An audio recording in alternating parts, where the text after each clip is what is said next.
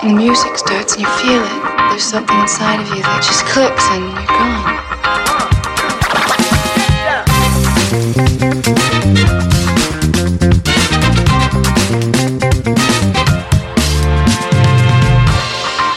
Plus qu'un sport, plus qu'une danse, le breaking est un mode de vie, toute une culture qui transpire le hip-hop. Savant équilibre entre art et sport. Le break, avec ses b-boys et ses b-girls, ses danseurs et ses danseuses, son univers autodidacte et son show spectaculaire, sera un ovni lors des JO à Paris. Retour sur son histoire, son développement, ses multiples facettes. Aujourd'hui, épisode 2, nous partons à la découverte des b-boys et des b-girls. Vous écoutez Breaking Story du béton au JO, un podcast L'équipe.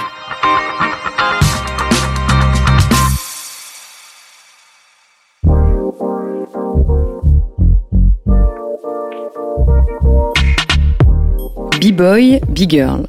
Voici le nom de code qui désigne les danseurs et les danseuses de break. Leur nom de scène, leur nom d'artiste.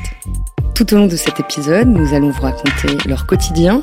Ils viennent de différentes générations, ils n'ont pas eu la même manière de découvrir, grandir, vivre du break, mais tous et toutes ont versé dans la culture hip-hop. Car b-boy ou b-girl, ce n'est pas juste un terme, c'est aussi un choix, celui d'un mode de vie, avec ses pionniers et ses légendes. Un b-boy pour moi qui rentre dans la légende du break et qui arrive vraiment à installer son nom dans la légende, comme on dit, c'est quelqu'un qui a déjà une aura particulière, qui a son propre charisme. Là, je parle même plus des mouvements, mais je parle vraiment de la personne, ce qu'elle dégage et ce qu'elle représente surtout. Lui, c'est Lilou.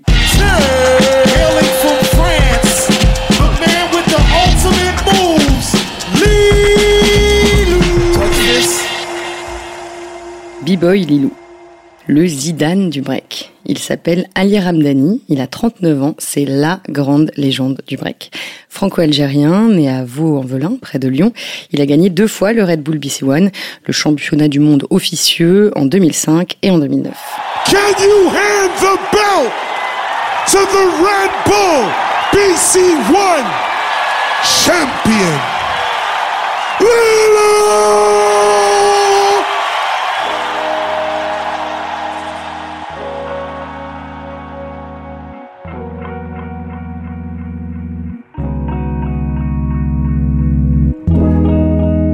pour gagner un battle, il faut penser à tout.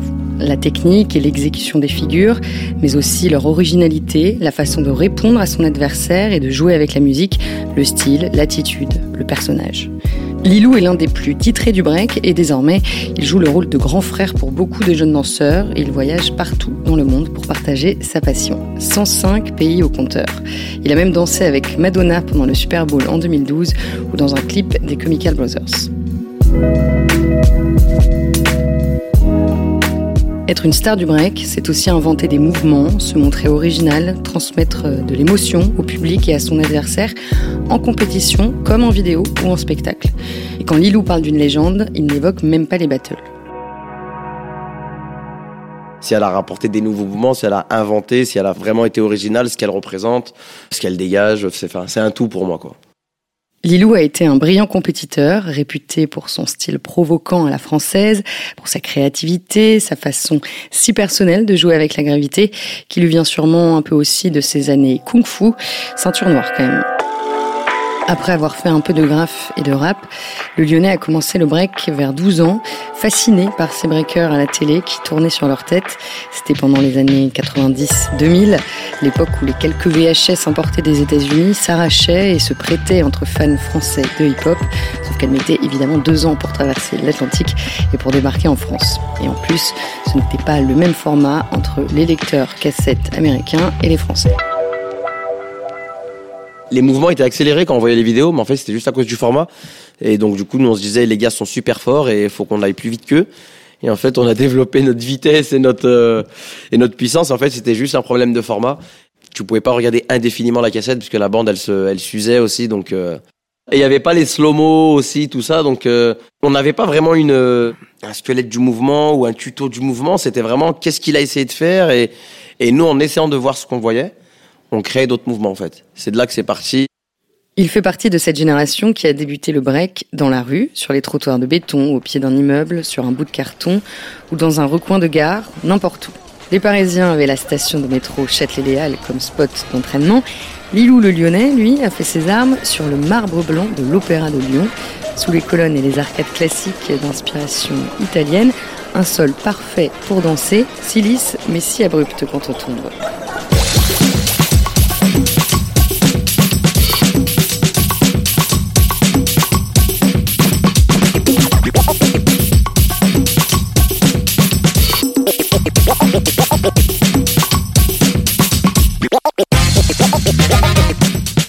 Donnait rendez-vous en début d'après-midi et on restait jusqu'à qu'il n'y ait plus de métro. Et chacun, des fois, on rentrait chez soi à pied euh, du centre-ville de Lyon jusqu'à nos, banlieues. Et parce qu'en fait, on on voyait pas le temps passer, juste on s'entraînait toute la journée. euh, il n'y avait pas vraiment de réel objectif. On était juste content d'être avec nos potes en train de passer du bon temps.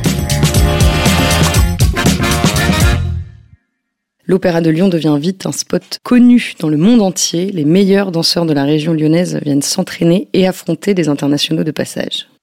Pour moi, l'époque opéra, c'était une des plus belles euh, périodes de, ma vie, en fait. Parce que bah, c'est là où j'ai progressé, c'est là où j'ai fait mes meilleurs entraînements, c'est là où j'ai tapé mes meilleures phases de break.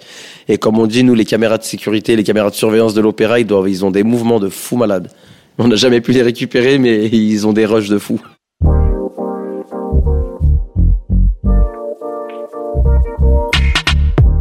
En 1999, Lilou fonde avec d'autres potes le Pokémon Crew, qui deviendra l'une des équipes les plus mythiques à l'international et le crew le plus titré au monde sur les circuits des battles. En 2008, quand l'équipe est sacrée championne du monde, le crew devient même résident de l'opéra. Du parvis extérieur à la salle de danse à l'étage, c'est à l'image de la trajectoire du break et du hip-hop qui entre peu à peu dans les lieux culturels plus classiques et plus mainstream. Pour la nouvelle génération, celle qui a la vingtaine ou moins, s'inscrire à un concours de break ou découvrir la discipline à l'école est désormais naturel et logique. Et c'est le cas de Kimi. Elle a 16 ans, des longues tresses blondes et elle vient d'un petit village près de Nîmes. Et oui, le break n'est pas réservé qu'aux citadins. Elle est tombée dedans quand elle était petite, grâce à son grand frère Marlon, danseur lui aussi, après avoir vu des battles de Lilou. Trop timide pour le suivre au cours de danse, Kimi Alvarez l'imite et l'affronte tous les jours, mais dans le salon de maison familiale. Et puis un jour, elle aussi fonce en battle et elle surprend tout le monde. Depuis, le duo est inséparable et s'entraînent ensemble au quotidien. Le fait que je sois dans la salle avec Marlon, lui il est là à s'entraîner, par exemple lui il est hyper motivé parfois. Je me dis mais ah ouais mais moi je vais être comme lui donc euh, je vais y aller encore plus et en fait euh, entre nous on, on se tire vers le haut donc dans tous les cas même si un est pas motivé et l'autre très motivé bah on va se mettre entre nous et on va être tous les deux motivés à chaque fois.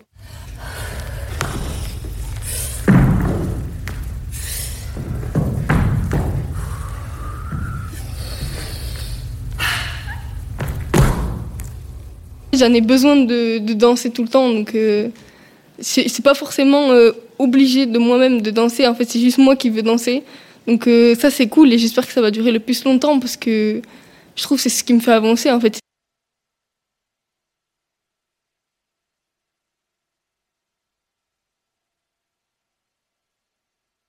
Pendant le confinement, son père a même transformé le garage en mini-studio avec un sol en lino, des étagères pour les trophées et une grosse enceinte.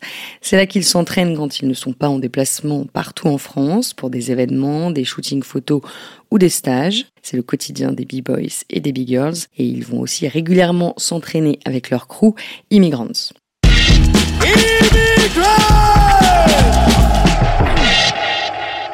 Un crew, c'est une équipe, une famille qui vit ensemble, s'entraîne et participe ensemble au battle, peu importe l'âge, peu importe le genre, peu importe l'origine. La base du break et du hip-hop.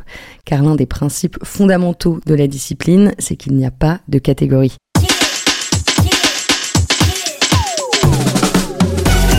À 10 ans, Kimi affrontait déjà des trentenaires ou des personnes en situation de handicap. Dans le cypher, tout le monde est le bienvenu. Seule la danse, ta danse, compte. Personnellement, j'ai pas de coach. Ils m'apprennent des choses. euh, En fait, on partage, on s'entraîne ensemble et c'est tout. On se donne des petits trucs, des petits conseils, etc. Et c'est ce qui nous fait avancer comme ça.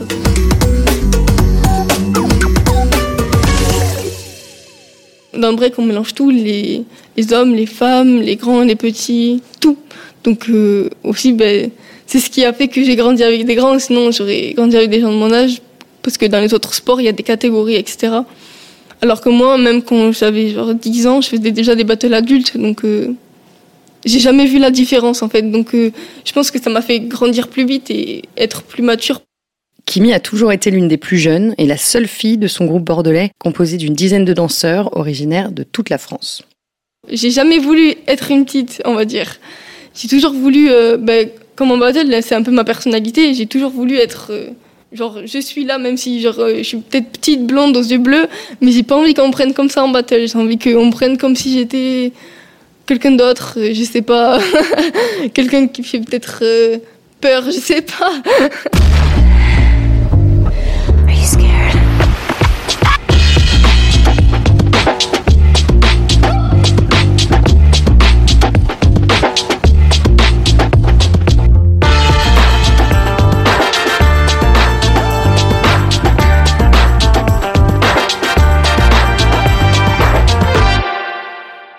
cette génération, dont le compte Instagram devient très vite un CV, vivre de la danse est une évidence.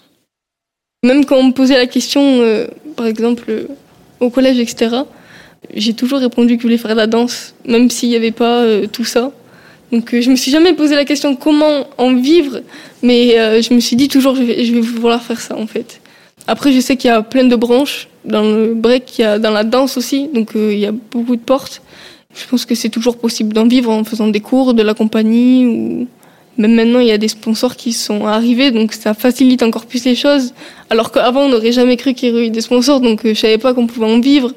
Et je pense que dans le futur il y aura encore de nouvelles filières qu'on ne sait même pas encore, donc euh, je pense que ça sera toujours possible d'en vivre si on se débrouille bien. Aujourd'hui, tous les membres de l'équipe de France qui prépare les JO à Paris sont liés à une marque mainstream au sein des team athlètes.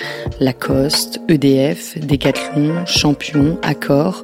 Mais même bien avant ça, depuis toujours, la vie d'intermittent est possible grâce aux compagnies de danse, aux écoles, aux shows, au shooting vidéo et photo. Et c'est le cas de Big Girl Valentine. Valentine Nagata Ramos. Elle est née au Japon, a grandi en France et a découvert le break en 1998. Un palmarès XXL. Vice-championne du monde en 2004 au Battle of the Year, une victoire au We Be Girls en 2007 et à l'IBE 2008. Et en parallèle, toujours une carrière dans les compagnies de danse. En 2003, elle intègre la compagnie Black Blamber, la première compagnie de danse hip-hop française.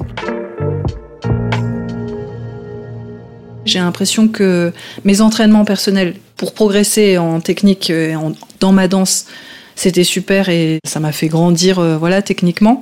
Mais euh, le côté artistique et scénique m'a vraiment permis de aussi je pense euh, pouvoir m'amuser un peu plus aussi dans moi ce que je pouvais incarner ce que je pouvais représenter ce que voilà comprendre d'autres choses en fait. Le même le placement dans l'espace comment prendre l'espace.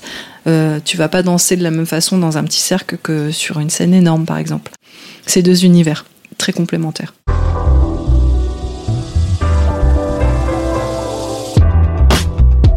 Valentine a voyagé partout dans le monde pour des battles et pour des spectacles. Et puis elle a créé sa propre compagnie, Uzumaki, pour raconter d'autres histoires à travers la danse.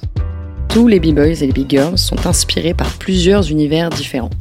Des arts martiaux aux danses de salon, latino ou africaines, le jazz, la funk, le disco ou la salsa. Chacun puisant dans des styles différents pour justement être unique. En patinage artistique, par exemple, le but est de réaliser une figure à la perfection. En break, c'est de la réaliser à ta manière, avec ton style et ta personnalité. Ajouter ta touche.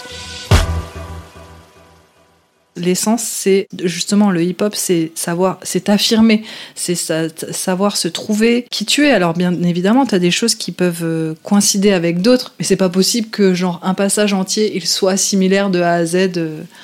Tu vois ça c'est pas logique en fait on est tous tellement différents on a tous des corps tellement différents il faut voilà là le but c'est justement de, montrer cette différence c'est comme ça à l'époque par exemple euh, qu'il y a eu des mouvements qui se sont inventés comme euh, moi, je suis de l'époque du, clash, du air clash. C'est apparu à peu près dans les années 2000, ou même le, le frispo.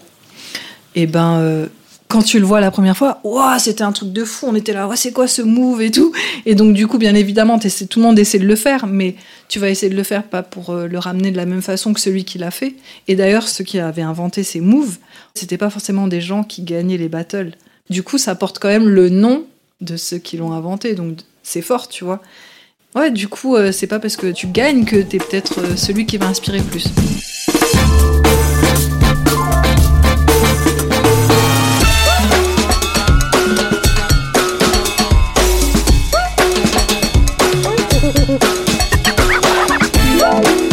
Les danseurs les plus expérimentés ont souvent vécu mille vies grâce au break. Ils ont voyagé partout dans le monde lors d'événements spécifiques du milieu du hip-hop ou beaucoup plus mainstream. Être un b-boy ou une b-girl, ce n'est pas simplement enflammer le cypher et gagner des battles, c'est aussi embrasser sa culture dans sa globalité. Une culture mouvante, multidisciplinaire et autodidacte.